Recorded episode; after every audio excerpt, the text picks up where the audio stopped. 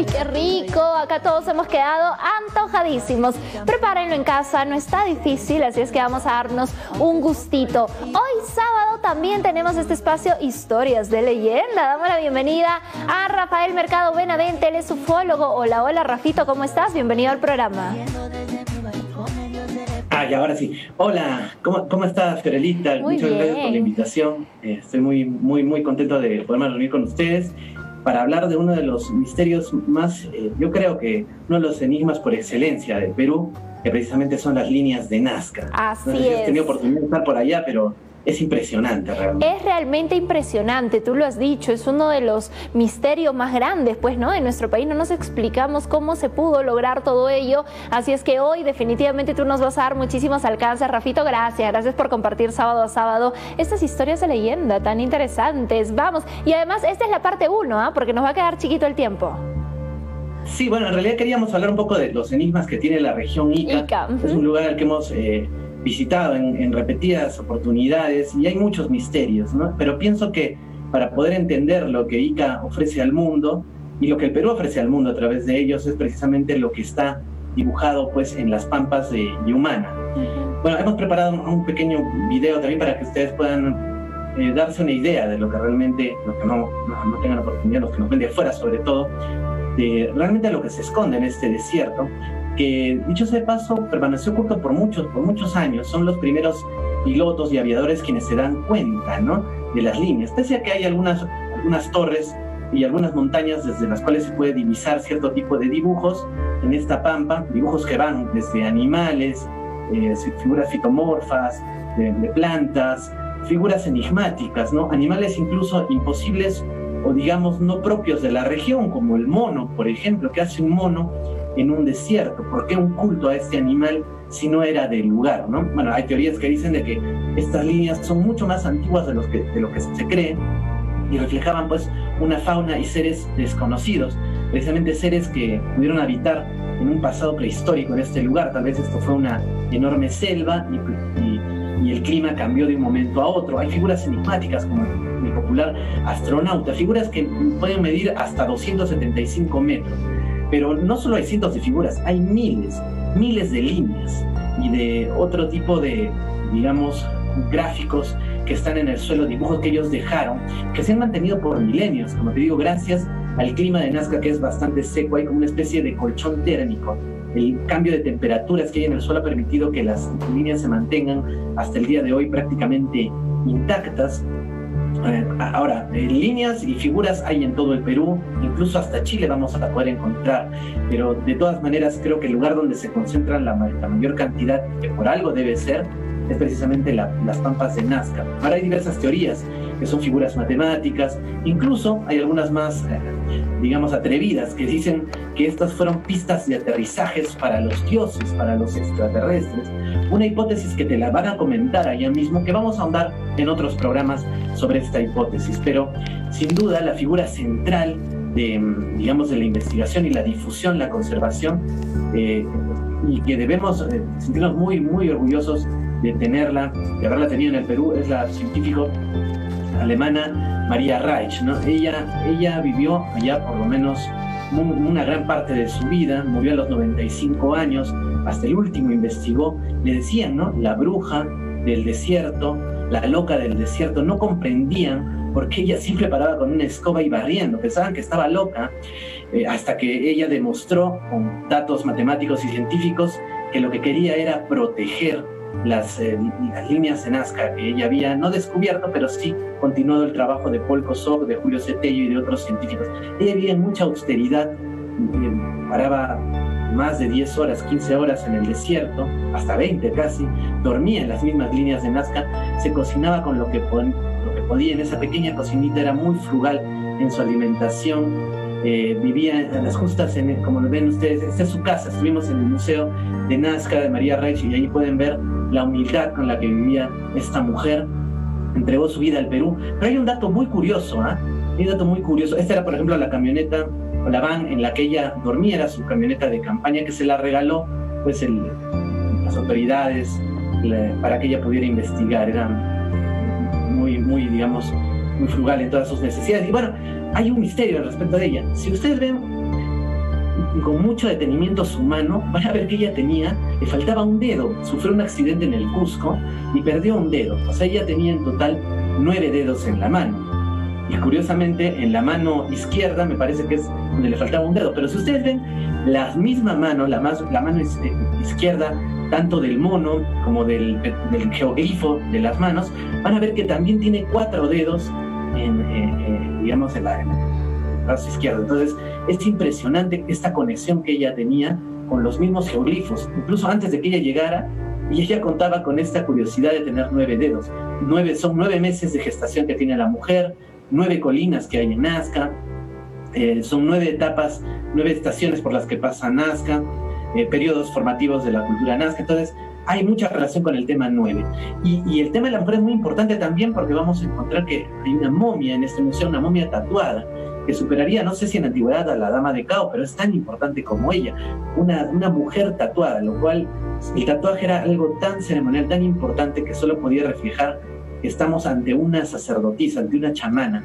Ese tatuaje se lo hicieron con tintas de pulpo, eh, o de, me parece de calamar o de pulpo, tintas eh, animales, y tiene precisamente en el, en el hombro, como hemos visto, cactus, o sea, ella tomaba el guachuma o el San Pedro, ¿no?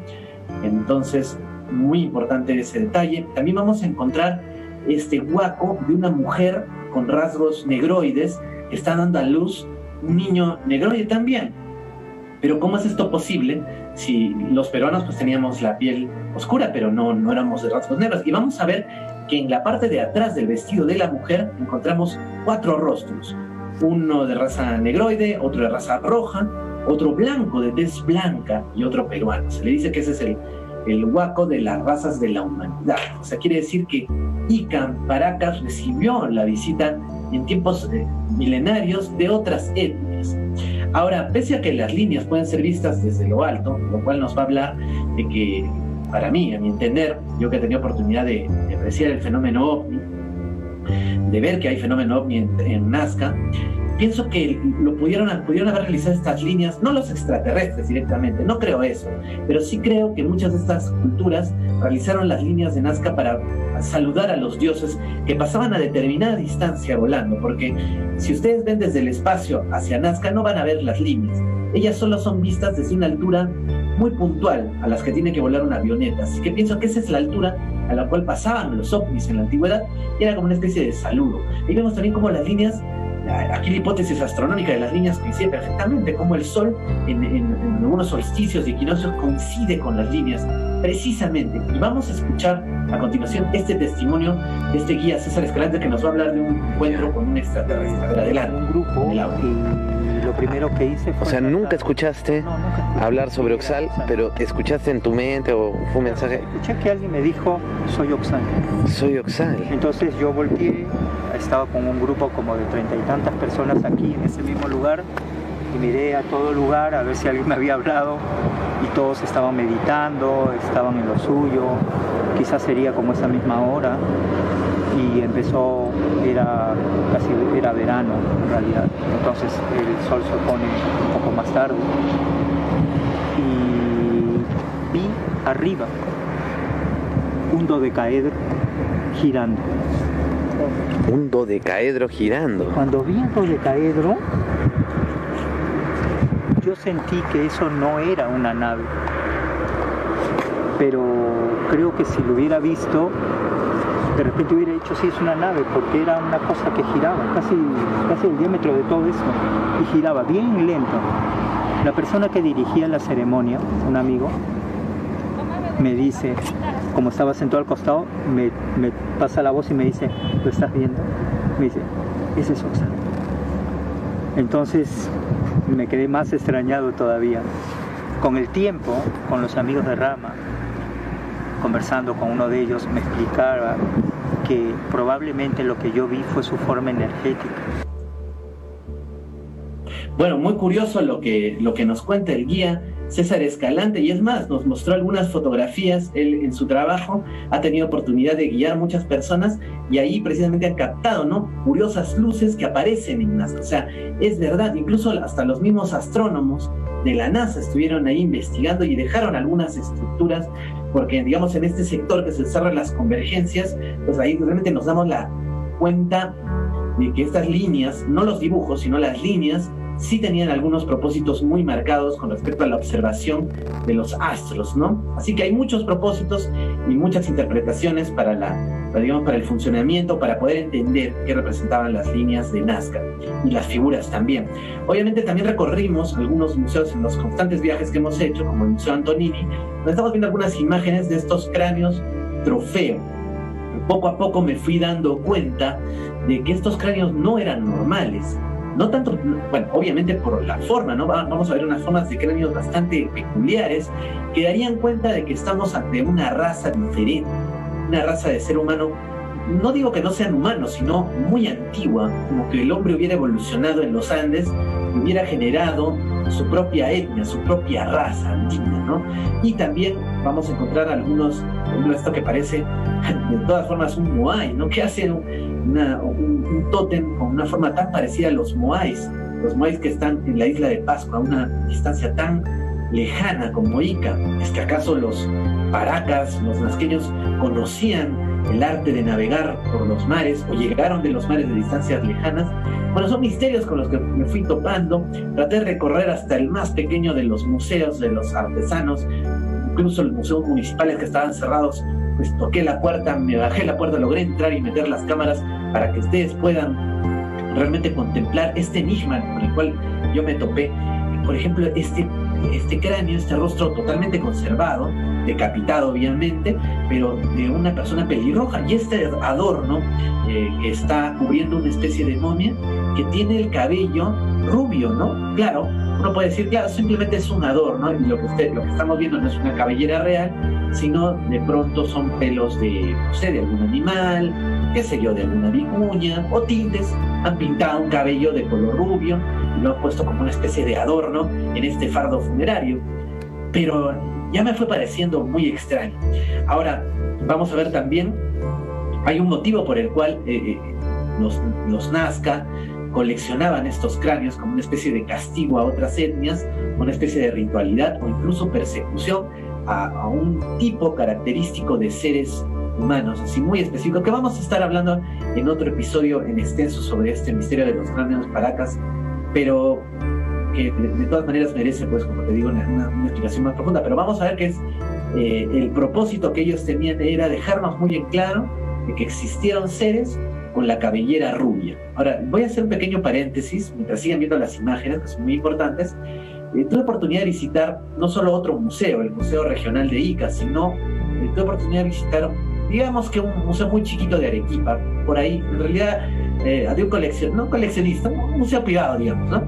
Y él me enseñó una macana, y la macana tenía cabellos rubios, digamos, en los costados. Y cuando un poco investigamos con este amigo, encontramos que, eh, eh, eh, digamos, en la, historia de las armas del antiguo Perú, dice que estos soldados que mataban, digamos, o sometían a sus enemigos, no solo le arrancaban la, cabellera, como podían haber hecho los Pilar Rojas, sino coleccionaban el cabello en la misma macana de, las, de los ajusticiados, pues, por, la, por este por la guerra, ¿no? Pero lo curioso es que lo que yo vi eran pelos rubios. Yo dije, ¿cómo una macana con pelos rubios? Ahora estamos viendo, por ejemplo, un telar Paracas y también algunos otros telares donde vemos que los habitantes antiguos de Paracas tenían barba, ¿no? Incluso tenían barba. La barba no es un, digamos, una característica común de un peruano.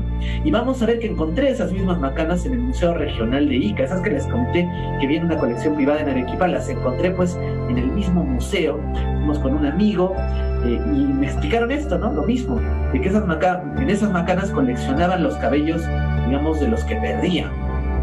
Pero cabellos rubios y le pregunté a la señorita del mismo museo, señorita, ¿esto quiere decir que los antiguos Nazca o Paracas, Paracas eran rubios? Y ella me dijo, no, los rubios no existían, ¿no? Los rubios son americanos o europeos que han llegado después, ¿no? Pero rubios, ¿no? En esa época no. Ah, o sea, no hay rubios. Entonces, ¿por qué hay rubios en la, en la macana? ¿Por qué hay pelos rubios en la macana? Bueno, no sabía decirle, de pronto son de vicuña. Y cuando pasamos al próximo salón, me topo con esta momia, que esta momia es completamente rubia.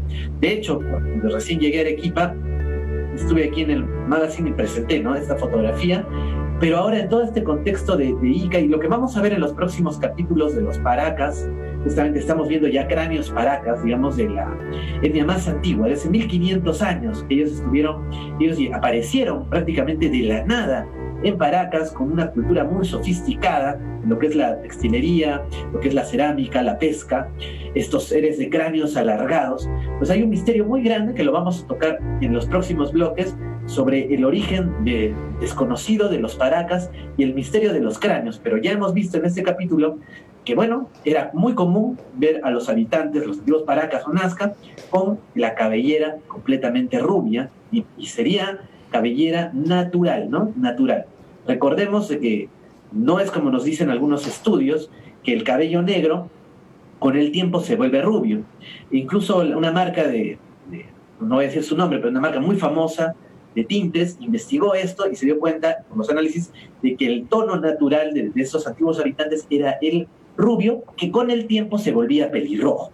Por eso vamos a ver de que hay muchas momias que tienen el cabello pelirrojo por algunas reconstrucciones se ha visto que tenían la tez blanca y tenían ojos azules, cráneo alargado, y como hemos visto, Nazca ha recibido muchas culturas de todo el mundo, e incluso animales desaparecidos de otras regiones como el mono y, otros animales, animales selváticos. Y como te digo, razas que han venido de todas partes de la humanidad, raza blanca, raza negra, la raza roja y la raza cobriza, nosotros los peruanos. Así que Nazca no solo es, las líneas de Nazca, sino cada pequeño museo y cada sector que uno va a recorrer realmente es muy sorprendente. Y aquí hay un enlace con el tema ovni y extraterrestre pues impresionante. Como ustedes han escuchado el testimonio del guía se apareció incluso un extraterrestre sobre las líneas de Nazca así que yo pienso que están muy relacionadas estas pistas de los dioses con las supuestas llegadas de seres venidos de otros de otras dimensiones de otros tiempos fenómenos muy curiosos Mm, interesante todo lo que nos has compartido hoy, Rafa, y como bien lo has dicho, hay mucho más, hay mucho más para compartir, así es que los próximos programas, pues en esta secuencia Historias de leyenda, descubriremos más misterios de la región Ica. Hoy hemos hablado de las líneas de Nazca, hemos hablado un poquito de los cráneos, ¿no? De estas momias que tienen la cabellera realmente pues rubia. Así es que, de hecho, tienes mucha más info para compartir con nosotros, Rafito. Muchas gracias. Invitemos a toda la gente a que pueda seguirte en tus diferentes canales porque ahí de hecho tienes mucha información para compartir con todos. Sí, sí, sí, realmente esta es parte de la historia prohibida, la arqueología desconocida prohibida, ¿no? que muchas veces, no digo que se trate de ocultar en los museos, pero a veces nos, desinforman, nos dan algunas teorías que realmente no encajan. Entonces hay que darle una vuelta más a toda esta información. Y sí, pueden encontrarme en la página de Matergia en el Facebook o en el YouTube directamente para que puedan ver un poco más de, extensión algunas cosas.